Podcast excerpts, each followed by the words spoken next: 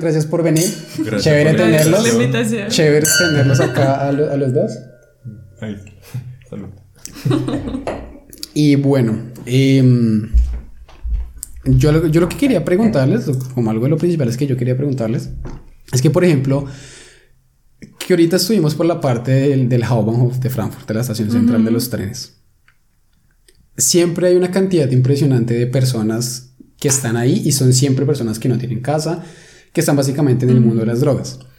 ¿Cómo se puede, cómo, cómo se puede integrar a esa persona a la sociedad? ¿Sabes? ¿Cómo, ¿Cómo uno puede integrar a una persona que está en ese mundo a la sociedad, a un estudio, a una casa, a, un, a una salud?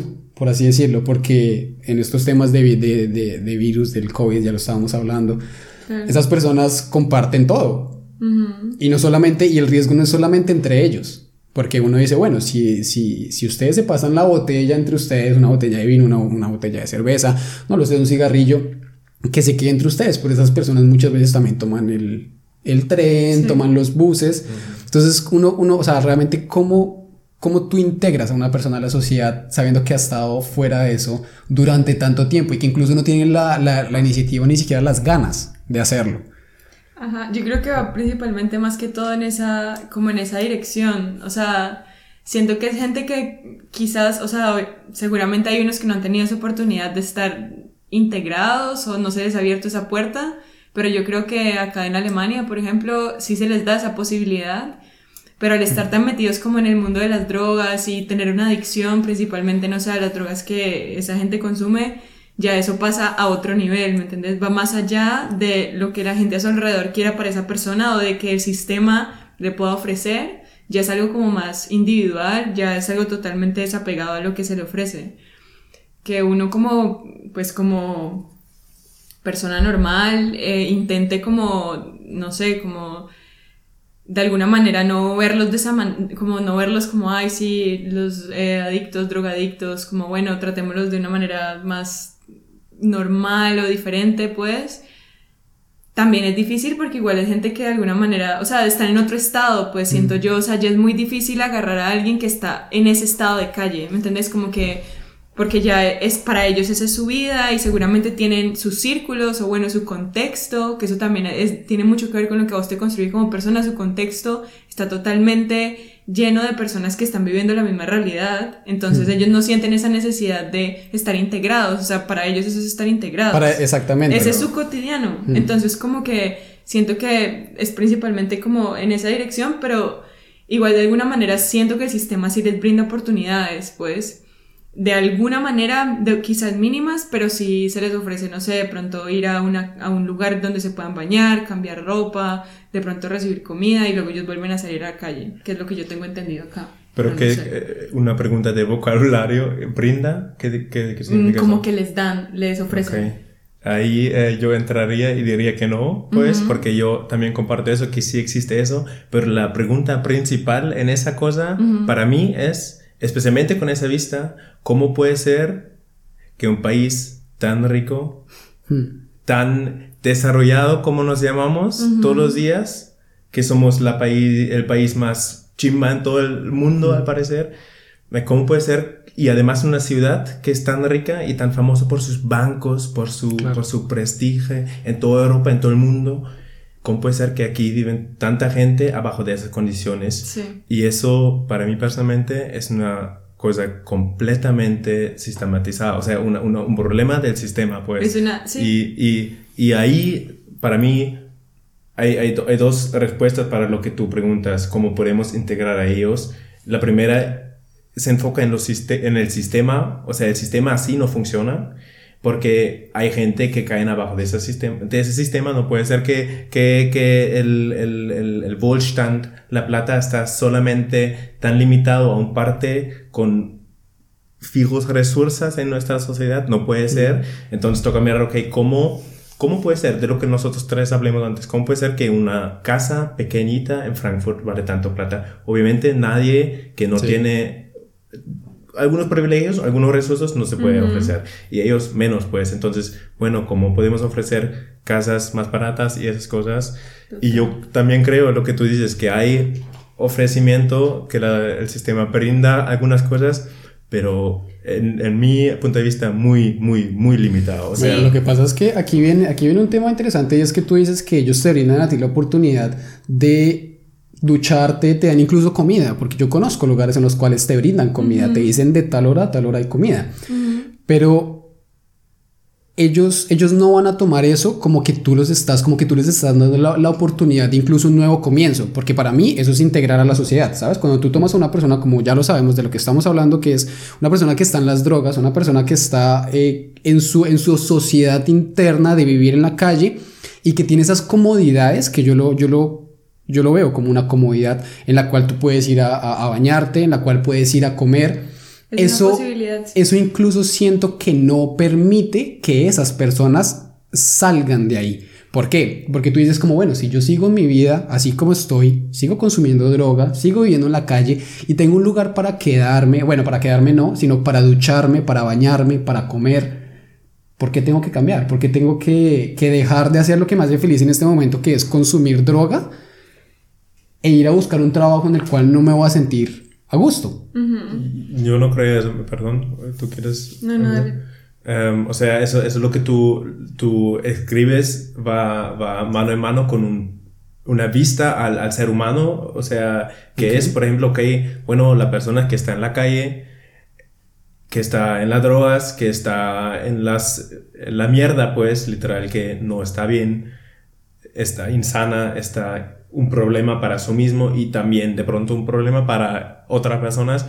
Em, en el momento en cual le des a algo, pues, o sea, así lo entendí yo, pues interrúmpame si estoy falso, como en el momento en cual ellos si tienen algo, em, en cual se pueden agarrar y decir, bueno, por lo menos tengo algo que comer, por lo menos tengo para bañarme, no tengo que cambiar mi vida. Yo creo que eso es una, una perspectiva muy, em, muy fácil y que no, que no alcanza a en verdad mirar ese problema, porque yo no creo que hay tanta gente en la calle que en verdad dicen de toda la... Em, están completamente convencidos de decir, hey, yo quiero estar aquí. No creo eso. No creo. Hay mucha gente seguramente que dicen, hey, mm. yo estoy aquí por 20 años y no voy a poder salir porque no veo oportunidades. Y de pronto ni siquiera reflejo que no veo oportunidades, sino en verdad digo, hey, me gusta eso. Pero yo creo que eso es autodefensa. Yo no creo que nadie quiere estar viviendo tan mal, pues, literal, mal, y está mirado tan mal todos los días. Em, y yo creo que sí es una, una, una tarea de la sociedad de mirar eh, cómo llevamos a esas personas y cómo paramos de gente llegan ahí, pues, y no de la gente decir, hey, yo estoy completamente en la verga de este 20 años y yo llegué aquí no por casualidad, sino por cualquier razón que la mayoría de veces tiene que ver con el sistema o mi sistema individual sea abuso o lo que sea. Y seguramente hay también gente que dice, hey, yo quiero estar aquí porque quiero mm, escapar. exactamente. Pero es la sociedad que tiene que integrar a esas personas, no esas personas que tienen que mostrarme o a, nosotros como la sociedad como son válidos para, estar desintegrados. Así no lo veo, porque vivimos en un socialstaat en cual hay muchísima plata y mucha gente tienen muchísimas, muchísimas oportunidades que todas van igual, como se dice en alemán, a la espalda de otras, pues, y los que están, la, dan espalda para todos, pues, terminan en, en la última posición, pero son parte de nuestra sociedad. Y que están ahí es nuestra culpa, no, no individualmente, pero la culpa de la sociedad, pues, no individual, diría. Sí. O sea, yo siento que también eh, uno no puede olvidar que estas personas también tienen como o sea, ellos, ellos son, eso es como una consecuencia, ese estado que tienen es una consecuencia de la historia que han tenido en su vida, ¿me entendés? Como, no sé, eh, lo que vos decías ahorita, como cosas que están influenciadas por el sistema, de pronto eh, algo que había pasado con su familia o algo así, no sé, que estaban poco privilegiados o, y, y eso fue, o sea, como que todo eso los llevó a ese camino.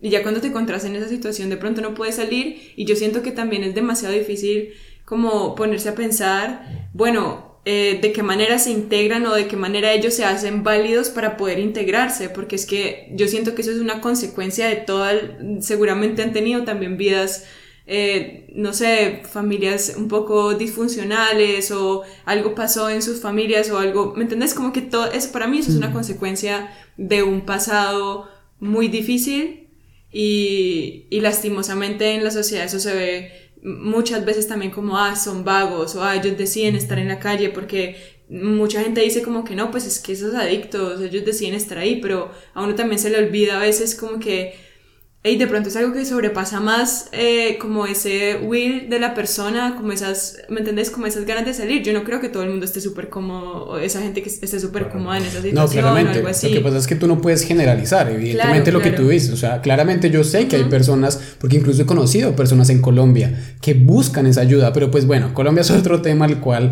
eh, es mucho más complejo el tema para hablar. Pero yo conozco esas personas, conozco esas personas que dicen como quiero salir de esto, quiero cambiar mi vida, quiero tener otro entorno en mi vida. Pero así como conozco esas personas que dicen, quiero tener otro entorno en mi vida, también conozco esas personas que dicen, estoy bien con lo que tengo acá, estoy bien, o sea, incluso me siento cómodo, curiosamente, viviendo en la calle. Pero yo creo que la palabra para eso es internalización. ¿Eso es correcto eh, dicho? Sí. O sea, internalización. O sea, si yo estoy en, un, en una posición, sea, por, en ese ejemplo, en la sociedad, y en cual yo estoy completamente acostumbrado que la gente que me ven, me ven con asco. En cual completamente acostumbrado que gente que están hablando sobre mí, solamente están hablando sobre mí en el, en el sentido de decirme, bueno, la verdad es que tú eres un fracaso total y tú no vas a lograr jamás nada. Si estoy en una situación en cual la única cosa que me hace sentir un poco vivo es estarme eh, em, lo que sea, pues, y estoy en una situación en cual todos los intentos, porque sin poder decir que yo conozco 30 personas que viven en la calle, no les conozco en verdad, eh, a muy pocas personalmente, pero em, yo creo que la mayoría de la gente así en cualquier momento ha intentado salir, sea con un trabajo chiquito, sea el trabajo de estar en, la, en el Open Platz y, y pedir plata, pues que al final también es un trabajo si uno cambia un poco la perspectiva. Y si estoy en esa situación, de pronto aguantas un año, creo yo, pues, es sobre hipótesis, de pronto aguantas dos años, pero después de lo que sea, cuánto tiempo, yo mismo también diría, hey, yo no veo oportunidades porque ¿quién me las está ofreciendo? ¿Y de dónde yo quiero saber que podía salir de aquí y que podía tener más? Si primero la vida no me lo muestra en el sentido, hey, eh, ganaste en la lotería o hey, tienes nuevo trabajo, chévere. Toda la gente a mi alrededor me miren con asco o son gente que igual son en la misma situación tan mala y veo tan, pocas cosas, tan pocos casos en cual una persona en verdad sale de ahí, uno internaliza eso y dice, hey, en verdad creo que creo que de pronto lo merezco o de pronto no puedo más o de pronto tengo la capacidad. Y por eso es importante que la sociedad o el Estado, sobre todo, y la sociedad, ambas cosas, um, llegan y decirte, hey, primero, no solamente, hey, te puedes buscar un trabajo si, si haces mucho trabajo, porque eso no es, es la persona en la situación en cual puedes motivar con, hey, si buscas un trabajo, ¿por qué no va a encontrar trabajo? Sino, mira, aquí hacemos algo para ti, no en el sentido, hey, somos los grandes, los donadores, sino, hey, tú eres parte de esa sociedad y mereces vivir en dignidad y tener un techo, tener comida y tener la posibilidad de buscarte un trabajo, lo que sea, pues uno no puede buscar un trabajo si uno no tiene techo. Yo no tenía ganas y no tenía la energía de investigar en... Ajá, y a mí me parece también que es importante que digamos si les brindan esas oportunidades también entender la condición en la que se encuentran porque ya eso es otra cosa, ¿me entiendes? No estás hablando con una persona totalmente limpia, eh, no sé, ¿me entiendes? Como eh, hablando ya como de las adicciones que tienen, pues, o sea, uno no se puede olvidar que cuando una persona es adicta está bajo una condición mental y es su realidad totalmente, distinta, y como que si vos le ofreces a una persona adicta lo mismo que, por ejemplo, le podrías ofrecer a Tim, a Tim en condiciones de trabajo, estás es totalmente, o sea, ¿cómo esperas que una persona que sea todo el tiempo, que sea acostumbrado como a ese tipo de contexto y a esa manera de vivir, pues, que en su entorno es normal y está bien, eh, quiere integrarse en la sociedad y pues cómo esperas que lo haga si no lo estás tratando, ¿me entiendes? De una manera, o sea, si una persona que de alguna manera ha entrado en un casi que hueco, pues, o sea, tenés que ayudarla a salir de esa condición antes de ofrecer las condiciones que le ofrece a todo el mundo, o sea, es como esa empatía, pues, no sé, también como que bueno. Coger el estigmata. Ajá, y, y, y exacto, y, y, si en serio se está tratando de integrar una persona así a la sociedad o este tipo de personas, quitarnos también eso de la cabeza como, ah, esos drogadictos, o sea, ¿me entendés? Como que en serio verlo como un humano, simplemente, uh esa manera de verlos, pues, porque eh, a mí me parece que eso es también lo más importante y ese es también el estigma que está detrás de la gente que está metida en esa vaina de las drogas, como que la mayoría de la gente cree que es algo que ellos escogieron, pero no caen en cuenta que eso también puede ser una consecuencia de muchas cosas que han vivido en su, en su, en su vida, ¿me entendés? Y esa es la vaina que a mí, por ejemplo, personalmente me toca a veces un montón cuando la gente, no sé, mira con asco o algo así, porque yo como que y no tienes ni idea y lo estás mirando desde arriba, o sea, no estás mirando desde la misma posición, o sea, no estás entendiendo en realidad, solamente estás mirando desde tu privilegio como, ah, esta gente escogió eh, meterse agujas y o lo que sea. Sí, pues incluso muchas veces sí suele ser una decisión, o sea, incluso muchas veces esas personas sí deciden meterse esa aguja. Claramente yo entiendo el punto que, como tú mismo dices, me parece que es un buen ejemplo que tú no le puedes ofrecer la misma oportunidad Tú no le puedes presentar la misma carta a una persona como nosotros, a una persona que está bajo ese, bajo ese efecto, por así decirlo. Claro, hay que proporcionar y, propulsar a esa persona. Entonces, por eso yo les pregunto, por eso fue mi pregunta, uno cómo puede integrar a esas personas nuevamente a la sociedad, ¿sabes? Porque, sí, o sea, es, es, es, un tema que, como, como te decía, evidentemente, hay personas que incluso no pueden salir de eso. Y una, una, una frase que yo tengo muy en mí es, uno ayuda al que quiere ser ayudado.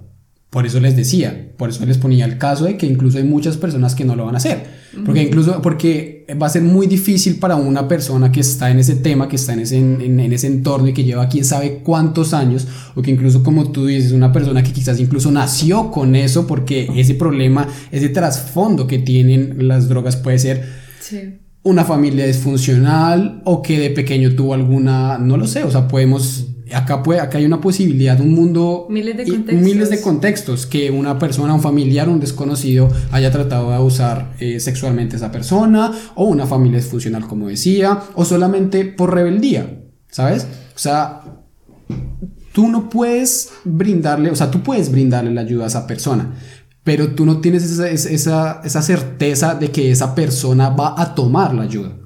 Por eso es que esa pregunta se me hace muy complicada de responderla. Es cómo, cómo integrar a una persona nuevamente a esto que llamamos sociedad. ¿Sabes? Porque una sociedad incluso no, la sociedad incluso no es, no es Alemania. una sociedad, exclusiva. Exactamente. Está súper, súper, súper exclusiva. Y por eso la pregunta yo creo que se responde en que la sociedad misma y la gente que hacen parte de la sociedad, que somos nosotros también, y el resto de la gente que hacen parte de la sociedad y que tienen privilegio de estar aceptado de la sociedad como parte de la sociedad, porque la gente en la calle también lo hacen, pero no están aceptados como parte de la sociedad. Tienen que preguntarse, ¿cuál estigmas tengo yo ahí? Y si en verdad me interesa esa pregunta, o en verdad me interesa esa gente o me molestan de pronto esa gente porque mucha gente dice, hey, pues la verdad lo que me molesta, o sea, lo siento para la gente, pero por favor no en el Plus. O sea, si piden plata, no lo hacen, no lo hacen en el Openov porque sí me molesta. Y yo entiendo la gente que dicen, hey, yo a veces tengo miedo de estar sola en la noche em, pasando por ahí. 100% entendido, 100% entendido. Pero el problema no es esa gente, sino por qué están esa gente ahí y coger estigmata. Empezando, por ejemplo, por el estigmata que no toda la gente que está en la calle son drogadictos, obviamente no. Y los que están, lo como tú también dijiste, ya tienen, tienen, tienen sus razones. Y lo que, perdón por el monólogo, pero lo que pensé cuando dijiste es, ¿quién está ahí? ¿Quién está ahí? O sea, especialmente en Frankfurt. Si yo observo bien la gente que están ahí, noto que si mucha gente sí tienen algunas características, sobre todo físicas, que son muy especiales, pues, o sea, hay poca gente que, perdón a la gente que sí están ahí, porque seguramente hay también gente, pero yo veo mucho más gente que son migrantes ahí, que ya llegan de familias con un estado social bajo, mm. que están ahí, que gente que son blancos, perdón, son blancos, alemanes, tienen la plata, pocas, pocas. y porque están, especialmente esa gente que sí o sí, en cualquier eh, eh, estado social te encuentras ya están desprivilegiados. Y son discriminados, pues también sufren de discriminación. Sí, algo que yo quería decir, que también es principalmente como ya en esta dirección también de la discriminación, es como que la sociedad sí o sí tiene un prejuicio ante la gente que ve en la calle y ese prejuicio se convierte en una opinión común y son discriminados pues también por estar ahí y de esta manera, o sea, yo siento muchas veces que esta gente que está también en esta condición se, se le deshumaniza, o sea, literalmente dejan de tomarse como seres humanos que sienten, que, que son, o sea, que tienen derechos, ¿me entiendes? Se les deshumaniza totalmente. Y eso hace parte pues de, este, de esta vaina, estos prejuicios que hay alrededor de, bueno, una persona en situación de calle, pues ¿Me entendés? Como que viene la pregunta, bueno, ¿y uno qué puede, pues qué podría hacer? Es que en realidad no puede hacerse porque mucha gente piensa, también tiene ese prejuicio, ellos decidieron estar ahí, eh, es que se les brindan ayudas pero no quieren salir. ¿Me entendés? Como que sí es complicado lo de esto, esto de la integración porque eh, si este tipo de sistema que ahora existe pues y, y, que ha existido, que les, les da ese, como que los acoge y les da comida, si eso en realidad fuera una manera de integrarlos, de pronto la historia sería diferente. Se estaría contando diferente. O sea, de pronto no hubiera tanta gente que cayera en este mismo... Eh, sí, o sea, ¿me entendés? Como que no hubiera tanta gente en esta problemática. Pero al parecer esa manera, esa solución, en realidad solamente es inmediata. O sea, el, el, el, país en realidad en este momento de pronto está solamente como ofreciendo algo como para decir, listo, estamos haciendo algo, pero pues al fin y al cabo como que no llegan al, al punto de la adicción, ¿me entendés? Porque es que yo, yo, yo, siento que es que, o sea, les pregunto, al principio les pregunté directamente con, con el ejemplo de, de Frankfurt para saber si era un gobierno porque no logro entender cómo en cada ciudad, en cada lugar del mundo sucede exactamente lo mismo. Ajá, yo tengo un ejemplo súper heavy eh, de Hamburg, mi hermano vive en Hamburg y em, por donde él vive, que es literalmente también al lado de la Hauptbahnhof, en Hamburg se ve también así, igual de pesado que acá, yo diría que más, dentro de la Hauptbahnhof y en los alrededores, personas que son drogadictas, adictos, literalmente haciendo cantidad de cosas a la luz del día, vendiendo, o sea, es súper pesado. Y em, justamente, él vive justamente, eh, exactamente al lado de la Hauptbahnhof y ahí hay como un edificio donde normalmente siempre está lleno de personas que van y reciben una dosis en el día. O sea, como que es un, es un edificio que literalmente, y es legal, pues, o sea, de ellos... Ajá, y, y, literalmente como que eh, les entregan esa dosis que necesitan de lo que sea, de heroína, de cualquier cosa, ¿me entendés? Y, y, y es, un, es impresionante el río de gente que se hace todos los días allá afuera. Salen y todos están súper, súper en el trip, pues, pero literalmente el sistema les está ofreciendo eso porque al parecer es como el único camino que al final encuentran. No, bueno, mi hermano me lo explicaba de esa manera. Yo no entiendo por qué existe ese tipo de cosas. De hecho, en Frankfurt. Pero sí es bastante chocante, la verdad. Creo que hay uno. En Frankfurt hay muchos, en Frankfurt hay muchos.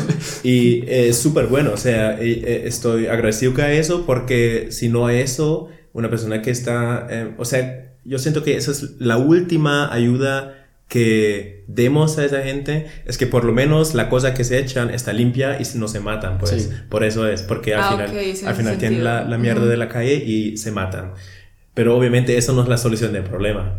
Eh, no, es la solución. La, la, solución del problema creo que empieza en lo, en lo más grande, pues, y es cómo funciona nuestra sociedad y qué es nuestra ideología, pues, y esa, la palabra está muy bien usada y muy, sobre todo en, en, en, el lado izquierdo diría, eh, muy polémica usada, pero la palabra capitalismo e, explica mucho de eso, la verdad, mucho, o sea, mucho, explica mucho, ok, ¿dónde está la puta plata? Y yo conozco en el pueblo en el cual yo vivo, yo conozco tanta gente que em, son tan ricos económicamente en un buen estado o sea, en un estado que nosotros todos juntos nunca vamos a llegar, que tienen casas y dicen, hey, y si yo le pregunto, obviamente no son de mi edad, pues, pero también hay de mi edad, para decirlo, lo, más, lo peor de todo. Pero si uno le pregunta, hey, ¿por qué esas casas todas están vacías? ¿Por qué nadie vive aquí? Y al mismo tiempo, si yo miro ahí en la periódico, dice, hey, no hay suficiente bono no hay suficiente espacio. La gente, o sea, si tú, tú, lo contaste antes, ¿cuánto tiempo te duró encontrar una casa en Frankfurt que si está o sea, que, uno puede asequible, asequible, sí. Eso dura mucho tiempo, mucho tiempo. Al mismo tiempo hay muchas casas vacías, ¿por qué? Porque la gente tiene tanta plata que ni siquiera vale la pena dar una casa para 400 euros. Yo espero hasta que alguien me da 1000 euros por una, por una pieza, pues. Y eso está, no está, ahí debe, en mi personalmente, en mi perspectiva personal, ahí tiene que venir el Estado y decir, ahí no puedes por un ejemplo de muchos, no puedes venir a tener una casa 10 años sin alquilarla, alquílala y en el mejor caso yo, el Estado, le doy la subvención que la puedes alquilar barata en una ciudad que Frankfurt que está sumamente cara para que toda la gente pueda vivir aquí. Pero eso no es así. Entonces la gente... Lo que pasa es que yo siento es que la gente no tiene ese, ese sentimiento o incluso ese pensamiento que personas como tú, como tú, o que incluso como yo tenemos, ¿sabes? Como incluso ese corazón, ese, ese sentimiento de decir, como bueno, quizás hay personas que lo necesiten. ¿Por qué? Porque así como conozco personas, como les decía ahorita, que están en la calle, conozco muchas personas que tienen también mucho dinero y dicen lo que pasa es que yo me esforcé por tenerlo. Entonces eso no quiere decir, entonces si yo me esforcé, si yo trabajé tantos años, si yo le metí tanto tiempo, tanto dinero, tantas cosas a esta empresa, ¿por qué tengo que venir a regalarle esto o por qué tengo que venir a como a desperdiciar o como a, darle menos valor a lo que yo hice en mi vida para brindárselo a una persona que quizás no se esfuerza lo suficiente que yo me esforce en ese momento? Por eso yo podría asociar así la, la manera más fácil de lo que tú dices. Porque claro, hay personas, hay personas que tienen cuatro o cinco carros que, ninguno, que incluso no los utilizan, hay personas que tienen dos o tres casas en diferentes ciudades, en diferentes países y que no las habitan normalmente. Es por esa misma razón, porque existe también ese egoísmo cultural que retrocede un poco la conversación a lo que tú dijiste, de que te ven como menos, te ven como menos, como algo menos de lo que tú eres, por lo que estás en la calle, exactamente. Y lo curioso es que no pasa solamente con esas personas, ¿sabes? Ha pasado y pasa y me pasó a mí, incluso aquí en Alemania, no puedo decir que aquí en Frankfurt, pero en muchas regiones, incluso en muchas ciudades, se ve ese racismo y lo he sentido, como te miran las personas, incluso como antes del COVID te tomaban distancia esas personas. ¿Por qué? Por tu color de piel, porque evidentemente eres diferente a ellos, ¿sabes? Entonces, es, una problemática que no depende solamente de, decir como, ok, sí, podemos brindar esto, sino que la gente no tiene esa intención, la gente no tiene una iniciativa por hacerlo. Por eso yo siento que es muy importante cosas como estas, como el activismo, cosas como quizás un podcast para poder promover un poco más esa conciencia humana de lo que ni siquiera vemos. Porque las personas, seguramente las personas que viven aquí en, los, en los estratos más altos, conocerán la idea, conocerán el problema, conocerán una idea, tendrán una idea de lo que es la economía en esos bajos recursos, pero no la conocen y no la adentran. Y ese, yo, yo, yo siento que esa es la base del problema. Y lastimosamente dentro de esas personas que no conocen bien el tema, entran muchas personas que incluso trabajan en el gobierno, mm. ¿sabes? Porque claro, ellos dicen, nosotros te brindamos la oportunidad. Aquí tú puedes, no sé, como, como lo hablábamos al principio, tú puedes ducharte, puedes comer, esa es una idea. Pero el problema es que también piensan que tú, al tratar con una persona que ha estado tanto tiempo bajo la, la drogadicción, solamente con quitarle de la droga y darle un curso de idioma o darle una, un trabajo, ya lo va a lograr. Por eso entiendo tu punto en el que tú dices que incluso esas casas en las cuales te dan una dosis de esa misma droga por la cual tú tienes una dependencia, es también, son también positivas porque a base de eso te pueden ir disminuyendo las dosis, a, no sé, diario, semanal, no sé realmente cómo funciona eso, pero tú no puedes llegar a donde una persona que ha sufrido tanto por ese tema y solamente quitarle y decirle como, ok, hay una oportunidad, hay un trabajo, tómelo, inicie su vida nuevamente. Sí. Esa es, ese siento que es como el, el, desenredo de todo esto. Entonces, no, o sea, no, yo, yo sí, yo, yo, yo pienso mucho en eso. Además que todo por donde yo crecí por donde yo nací. Porque evidentemente para nadie es un, es una, es un, como, si para nadie es un secreto, que en Colombia cuando tú conoces a alguien aquí en Colombia, no sé si te ha pasado a ti, tú que eres caleña, conoces a alguien, ¿de dónde vienes? De Colombia. Ah, Pablo Escobar. Ay, sí. ¿Sabes? Incluso, y siento muchas veces que ahí es donde inicia el racismo, donde empieza esa división. exactamente. Sí, esa discriminación. Es súper pesado porque yo exactamente con ese comentario, que claramente lo he recibido bastantes veces, podría decir que en mis primeros dos años viviendo acá, casi de todas las personas que conocía, eso era lo primero que venía. Y al principio era, primero fue como ese shock cuando recibí ese comentario, como que, uy, no, ¿qué es esto? Eh, normalmente no me hablan de esta persona, pues que en realidad no tengo nada bueno que decir. Eh, después decía, bueno, en realidad deben conocer muy poco y después ya era como que trataba de empezar a hablar, pero como no se podían poner como en esa, o sea, no podían llegar conmigo como a entender por qué era tan problemático eh, que ese fuera el primer comentario, así estuviéramos en un grupo de amigos, era como que no, la verdad, esto ya es demasiado. Y es como que todo eso era a base de un prejuicio, o sea, todo eso es a base de esos prejuicios y estereotipos que, que, tenemos en la sociedad, como que, ah, colombianos, mmm, coca, carteles, sí, drogas. Y yo decía como, no puede ser que esta gente aquí que supuestamente es tan educada, lo primero que haga cuando me vea me, eh, es preguntarme por Pablo Escobar. ¿Me entendés? Eso para mí no cabía en mi cabeza y, y, lo que les digo, tuve diferentes fases. Primero fue shock, luego me ponía casi que a pelear y ahora ya simplemente como que es una discusión en la que en realidad a veces no me interesa meterme porque siento que esa otra persona no va a llegar a ese nivel. No lo va a entender. No lo va a entender. Y no quiere tampoco entenderlo. O sea, a veces hasta cuando la gente está borracha te lo dicen y te lo dicen y te lo dicen y es no sé por qué, no sé por qué curiosamente lo encuentran chévere, lo encuentran fascinante. ¿Sabes? Como Pablo Escobar, como bien. O sea, de alguna manera y por alguna razón lo encuentran positivo. Es ignorancia. Pues igual que Eoriza, esa persona. Sí, como lo representan, principalmente en los medios. O, por ejemplo, absurdo. Sacar, hay gente que está sacando, por ejemplo, un grupo, eh, no sé si estas personas vayan a escuchar este podcast, pero es un grupo exactamente de latinos que están promoviendo eh, mercancía que tiene que ver mucho con los carteles latinoamericanos, o sea, los carteles que habían en Sudamérica en su tiempo, eh, promoviendo suéteres con frases de ese tipo, o sea, como plato plomo, que era lo que decía Pablo Escobar, o esas vainas, y yo digo, ¿cómo así? Y, y en Alemania principalmente, ¿no? o sea, es como que esta gente es latina y además está promoviendo este tipo de mensajes por los que los latinos normalmente son estereotipados y también puestos como inferiores de alguna manera porque dicen como, ay, sí, ajá. Y hacen de esto un, total, una total vaina de, de, vender, pues, o sea, lo hacen como su producto. Esta historia que ellos quizás ni siquiera vivieron y quizás tampoco ni siquiera entienden, pero que como latinos no deberían de promover ese tipo de cosas. Y yo digo como que no, la verdad es desesperanzador, o sea, Sí, es pesado. Total, total. Y que se vuelva mercancía o, que este tipo de, de, personas se vuelvan héroes, como decías ahorita, mm. esas son las cosas que uno se pregunta como cuál es la necesidad, ¿me entendés? Como que uno tiene que ser muy ignorante o en serio tener los ojos demasiado, o sea, tapados y no mm. escuchar y no sentir nada porque pues. Mm. Y lo que pasa, o sea, dale. No, habla tú.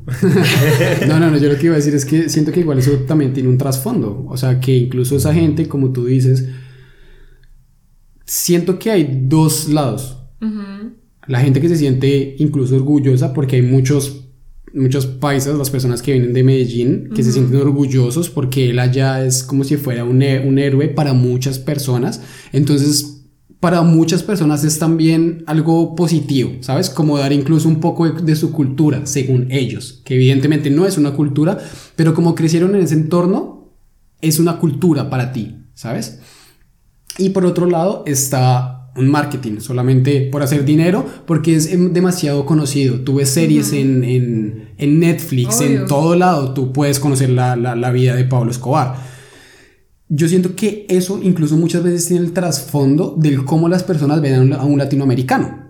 Por eso te decía, por eso tocaba el tema ahorita. Porque llega un punto en el que el trasfondo la gente no piensa eso. O sea, no piensa que solamente no es cuestión de decir solamente como, si tenemos un, pasado pesado y ya, hagamos de esto o una cultura o hagamos de esto un marketing.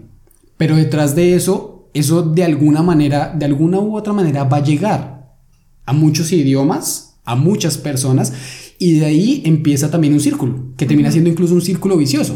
Porque ahora no es solamente eso. Ahora tú vas a escuchar, tú vas a, a googlear a Pablo Escobar y créeme que después en algún lugar, sea en una red social, en una red social o algo así, te va a llegar alguna publicidad del Chapo o de los carteles, o de como tú decías, de todas estas, de todos estos carteles que se mueven allá, va a empezar a moverse. Entonces tú ya no vas a tener solamente la idea de cómo fue Pablo Escobar en Medellín, Colombia, sino de cómo fue el Chapo en México, de cómo fueron estos carteles, de cómo son las favelas en, en Brasil, y así automáticamente toda Latinoamérica empieza a ser un problema. Sí. Eso, y eso yo lo siento, eso yo lo siento una problemática muy fuerte. Evidentemente, yo siendo una persona que es extranjera y que vive en un país como Alemania. Y, es que esa es la vaina, para mí son maneras de reproducir la historia, ¿me entendés? Como que yo no tengo ningún problema en hablar de eso, o no tengo ningún problema en explicarle a una persona qué fue lo que pasó, o qué hizo esta gente, o por qué son tan reconocidos, ¿me entendés? Como que, o qué papel, por ejemplo, hablando de Pablo Escobar, qué papel jugó Pablo Escobar en el conflicto colombiano, en la guerra que había en Colombia, o ¿me entendés? Como en los carteles de las drogas. No tengo ningún problema en explicarlo, la vaina es la manera en la que se reproduce esa historia a quién le llega y de qué manera le llega, ¿me entendés? Porque muchas vainas, por ejemplo, se romantiza la violencia, se romantiza el conflicto, se romantiza. Exacto, y entonces esa es la vaina, como que cuando ya todo eso se romantiza, entonces empieza a normalizarse. Entonces, ay, qué cool tener un amigo que tiene esos, eh, eh, que, que imita a Pablo Escobar, o qué cool tener un amigo que habla así como Pablo Escobar y que dice plato plomo y que se pone camisas así y que vende drogas y mete drogas. Qué cool estar en un círculo así. ¿Por qué? Porque al romantizarlo se vuelve normal y la gente empieza a hablar más de eso, entonces ya todo el mundo olvida la historia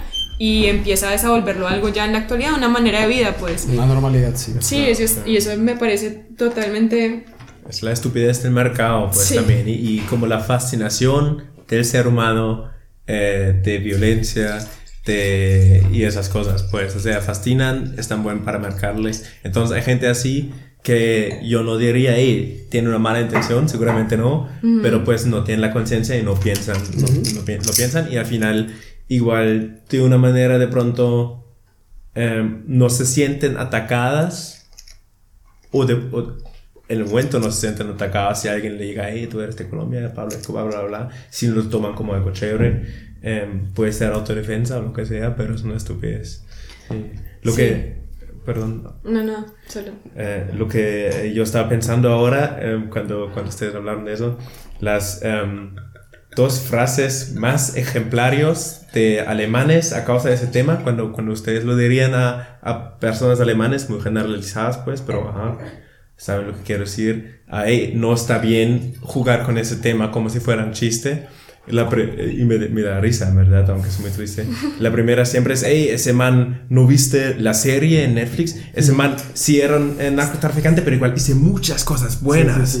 Era, era como un dios. Esa es la primera cosa. Y la segunda es siempre, hey, pues cuando yo voy a un lugar también todos me hablan por Hitler, entonces yo también puedo hablar Exactamente. y esas siempre, siempre son las dos frases, siento yo, en mi perspectiva, ustedes seguramente lo conocen mucho mejor Em, que llegan a, esa crítica, pues, que nota que, bueno, aquí no hay ningún proceso de reflexión, ningún proceso igual de pensarlo de otra manera, aunque una persona que me dice directamente, me siento atacado, y no solamente atacado personalmente, sino siento que estás hablando sobre un tema que tiene algo que ver con un trauma o lo que sea, pues, de una manera tan estúpida y con tan poca dignidad. Ajá.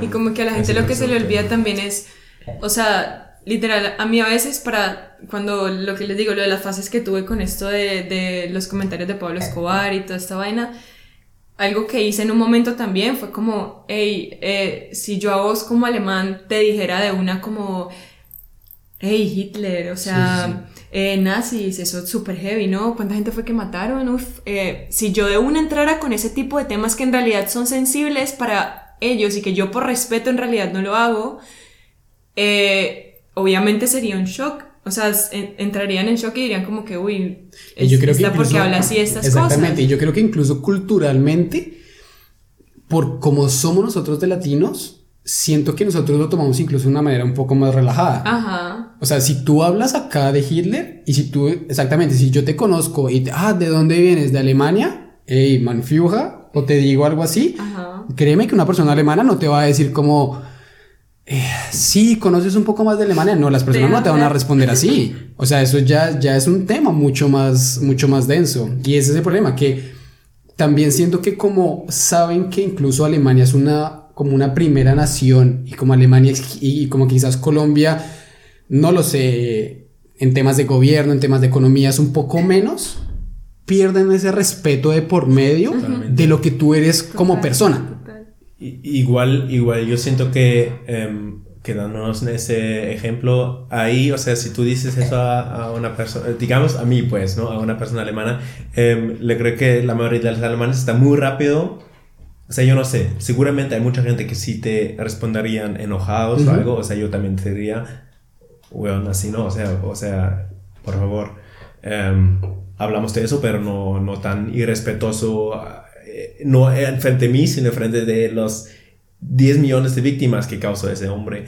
Em, pero yo creo que la mayoría estaría muy rápido en separar esa, ese, esa persona histórica de su mismo. O sea, decir directamente, pues sí, un hombre terrible, pero no tiene nada que ver conmigo.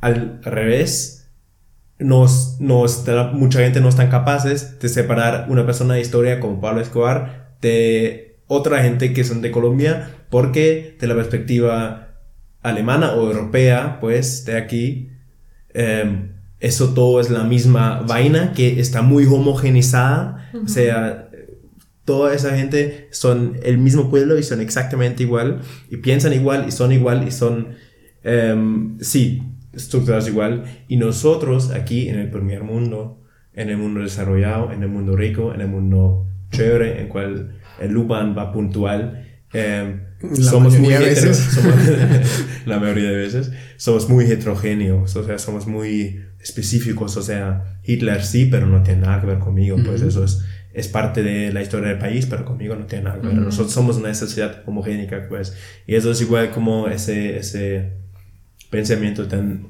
chauvinista, ¿existe esa palabra en español? ¿Chauvinista? Del chauvinismo, no sé. O sea, es, en alemán eso es como pensar su grupo es algo mejor que el otro grupo. Em, de sí, que todo lo que no está aquí en nuestra isla Europa está un poco más primitivo, pues no son tan desarrollados. Y entonces los individuos no y la sociedad tampoco. Solamente nosotros tenemos la sociedad compleja en cual podemos diferenciar las cosas, dicen la gente. Exactamente. Y al final del día, para nada, pues. y aquí siento que se vuelve la historia, los que le comentaba al principio. Ya se vuelve un círculo vicioso en el cual llegamos al punto de este pensamiento en el cual es, ¿cómo, cómo es la palabra? Chauvinista. Chauvinista, ok. Chauvinismo. Chauvinismo. Exactamente. Entonces, donde esa, donde esa idea de que lo que no es de Europa no es igual a ti llega, sobrepasa ese punto que ya pasa fronteras y se vuelve en contra incluso de las mismas personas de esa misma isla, como dices tú, ¿sabes? De algunas de la isla de Laguna. Exactamente, como, no, por eso digo que retomamos el tema del principio de cómo integrar nuevamente a esas personas a la sociedad. O sea, ya llega un punto en el que ya no se vuelve, en el que ya, el, el, como ese racismo, porque yo considero que incluso eso es un racismo, porque el racismo no es solamente por tu color o por tu, o por tu nacionalidad, sino también por separarte y por creer que tú eres menos de lo que, de lo que yo soy. ¿Sí? Entonces, ese es, ahí, es donde, ahí es donde yo siento que no hay una solución quizás sí la hay, pero no inmediata a todo este, a todo este inconveniente. Sí. Sí, o sea, yo, yo eh, de, mi, de mi naturaleza optimista, pues, en, individualmente, igual políticamente, sí pienso que hay soluciones, pero em, está ya el momento de, de, empezar de hacerlo porque no son soluciones que están así y ya todo está bien, pues, por eso Em, y está pasando mucho, obviamente. O sea, uno igual tiene que decir lo que tuviste en principio. En otros países, no solamente en otros países, en otros eh, continentes, sino también en muchos otros En nuestro país eh, de vecino, Francia, que es un país igual muy económicamente bien, muy con un, buen eh, roof, pues, o sea, un gran país en, en la perspectiva de todos para los que no están viendo, no, no estoy haciendo eso. Em, tienen un sistema social que no es ni la mitad tan bueno como el nuestro, o sea, en Alemania, o sea, en Alemania sí tiene muchos puntos en cual uno puede decir, hey, aquí está un camino que sí está por lo menos un camino en cual por lo menos hay algo, pues en mucho otra, en la mayoría de otros países no hay ese sistema así, pero el sistema aquí sigue siendo una mierda. Me parece, me parece, me parece curioso eso que dices que pones como tal a Francia como un ejemplo y hace, hace un poco, bueno, no sé hace cuánto tiempo, empecé a ver mucho esto que se llama Grenzenlos, que para las personas es una palabra en alemán que significa sin fronteras la solución está incluso en, esa frase de sin fronteras. O sea, ¿ustedes creen en ese sin fronteras? ¿Creen que las fronteras cambia esa sociedad, cambia ese, esa cultura? Pues yo la verdad siento, o sea, estás hablando como de la palabra sin fronteras. No, como, o sea, el, como el movimiento, el movimiento de estas personas es que no existan las fronteras, ¿sabes? Que incluso Europa llegue a ser solo un país, o sea, que no existan esas fronteras de, de saber como, que aquí estoy en Francia, aquí estoy en Alemania, aquí estoy en, no sé, Croacia, etc. Sí, o sea, yo siento que eso, o sea, es que la vaina de las fronteras también para mí es como que eso limita un montón a las personas, eh, crea también, eh, sí, lo que digo, pues limitaciones, ¿me entendés? Como mm. que eh, te ponen condiciones para entrar a un lugar o, te, no te dejan simplemente entrar a un lugar porque venís de tal lugar, ¿me entiendes? Como que siento que va más como en esa, como en esa filosofía, cuando dicen sin fronteras es como sin estar pensando que existe un límite, pues, como que sin estar pensando, bueno, un país es mejor que el otro, ¿me entiendes? Como que más así como simplemente permitir el flujo libre de la gente para que pueda conocer de todo y, y sí, pues de alguna manera sí, construirse en ese proceso, pues. Pero sí. Yo siento que, o sea, voy... Di lo que quieras opinar, o sea... Voy completamente contigo y para mí el concepto de las fronteras de pronto es uno de las más estúpidas conceptos que, que han, ha creído nuestra especie de los seres humanos. Em, por ejemplo, si yo veo al país de mi padre, pues que es mi país segundo, que es Camerún, y yo miro solamente, solamente en la mapa, pues, o sea, en, en sí, en la mapa, ya me parece raro esa frontera porque está muy recta, pues, y si yo entro al país, si yo, eh, o sea, no está, no hay ningún río que, sino está muy con el lineal, que está completamente con un lápiz, literal, se nota que está hecha con un lápiz, pues, y entonces eso no fue Dios, eso fue un ser humano con un lápiz. Si yo entro ahí, eh, a una zona de frontera que está cerca de la frontera y estoy con la gente, hablo con la gente, como la comida de la gente, interactúo con la gente y después cruzo la frontera que de pronto son solamente 2.000 kilómetros y en el otro país al lado, que en ese caso es Nigeria, por ejemplo, noto, hey, por, la gente parece demasiado a la gente al otro lado de la frontera. al mismo tiempo, si estoy en Camerún otra vez y voy a la otra parte, a la otra frontera, o sea, sigo estando en el mismo país, voy a la otra frontera, veo gente que son completamente diferente que la gente en la frontera número uno. Aquí también, pues sí, estoy donde, eh, en, Freiburg, en el sur, y si después voy a, a, Sachsen, a Dresden, veo gente que son completamente, de muchas maneras, completamente diferentes, piensan diferentes, se ven diferentes, se comportan diferentes, hablan completamente diferentes. O sea, yo no entiendo esa gente a veces que hablan ahí y ellos no entienden a mí si yo hablo como el dialecto de allá. Al mismo tiempo puedo encontrar gente en, en Colombia, por ejemplo, en cual digo, marica, perdón, eh, estúpida palabra, eh, en cual digo, en cual digo, hey, esa gente parece mucho a mí, pues es mucho, o sea, me llevo muy bien con esa gente como si hubiéramos crecido en, en la misma casa, pues. Entonces, mm. me pregunto, ¿esa frontera qué? Pues esa frontera es, es para qué. Y um, en los últimos cinco años vemos muy bien que para qué están las fronteras en Europa, por ejemplo. ¿Para qué? Pues para estar más exclusivos, ¿no? Hmm. Y para agarrarse a una identidad que está solamente construido en separarse de otra gente que son, al parecer diferentes, al final no son diferentes. Ajá. Y por eso también a mí me parece interesante, digamos, lo que esta gente dice, lo de Grenzenlos, porque, o sin fronteras, porque en realidad como dijiste, eso es una construcción del ser humano, esas fronteras que existen entre los países y todas las vainas, y eso lo único que hace es, al final de todo, excluir, excluir, porque te, te, sacan de, ¿me entendés? Te quitan oportunidades o em, se parten por, el, por decir, ah, nosotros somos mejores porque estamos de este lado. Eso al final lo que hace es terminar polarizando un montón la sociedad en general, pues. Y, y no sé si un país quiere ayudar al otro, entonces eso es todo un proceso, eh, o si un país colabora con el otro, eso es todo un proceso también, ¿me entiendes? Como que eso es una construcción demasiado egoísta del ser humano, en mi opinión. Me, parece muy curioso porque hace poco les cuento una, una experiencia, hace poco estuve en la Selva Negra, con la frontera con Suiza y con Francia. Eso es por Freiburg, pues. Exactamente, sí, ah, cerca, cerca, cerca. Sí. Ajá, sí, fue, fue, muy bonito ir y la, la, cómo fue el viaje. Nosotros viajamos muy temprano con unos amigos, pero el, error que nosotros cometimos fue que nosotros compramos los tiquetes a las 8 de la mañana de ida desde aquí a Frankfurt hasta allá y de vuelta lo compramos a las 9 de la noche. Nosotros pensando que íbamos a estar todo el día recorriendo la Selva Negra.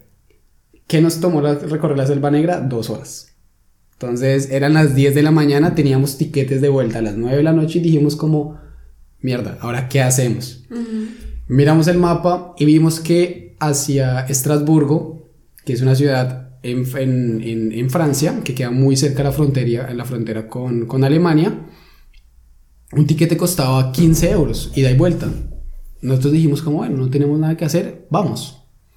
Y lo que yo, me, lo que yo fijé en ese camino es que literalmente de ida yo no me fijé en qué momento ya estaba en otro país.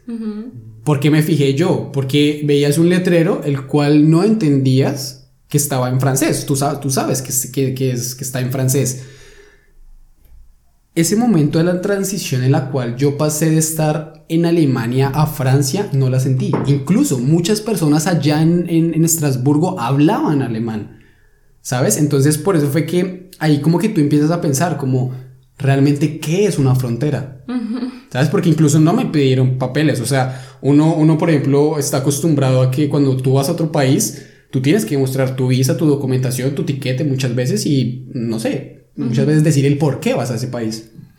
Ibas en tren y te demoraste más o menos 15, 20 minutos en llegar a otro país. Entonces yo en ese momento me pregunté y me llegó a la, a la, a la cabeza nuevamente ese Grenzenlos, ese sin fronteras y yo dije, realmente, ¿qué son las fronteras? ¿Para qué sirven las fronteras? Evidentemente, aquí viene un tema de egoísmo, que es lo que tú decías, como saber que tú estás en Alemania y saber que tú estás en una élite, que tú eres, que tu economía es mucho mejor que la de otros países. Y eso es, eso es realmente lo que yo siento que le interesa al gobierno y a la sociedad. ¿Sabes? Como saber que, que tu economía y que tú tienes muchas más posibilidades de que cuando haya una catástrofe, por ejemplo, tú vas a poder sobrellevarla mejor.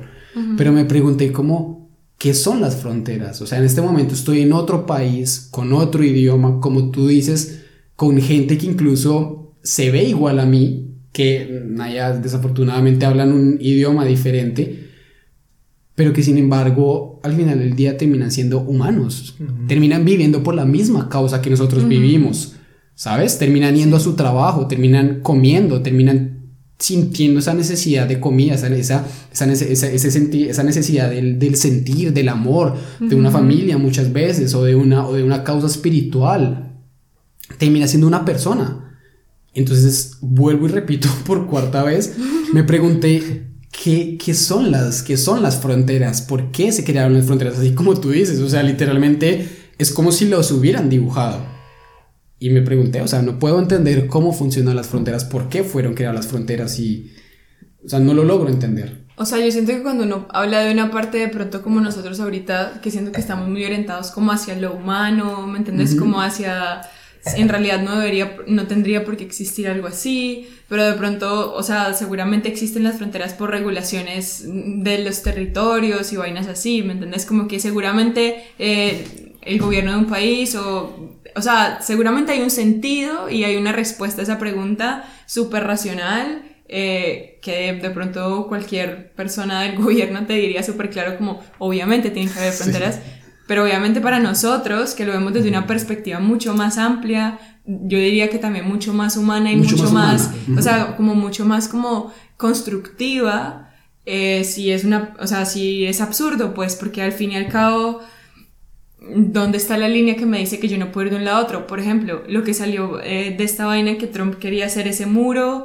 en la frontera de ah, México con, Estados Unidos, que él quería trazar la frontera con un muro que él lo tenía que construir, y donde uno dice como que ¿Cuál es la necesidad? O sea, ¿de dónde te nace esa necesidad de tener que literalmente ya con algo, porque vos decís, o sea, como dijiste, no se ve la frontera donde está, donde hay una línea que me dice que yo pasé de tal país a tal país, no, pues no existe en el mapa, pero de resto no la veo.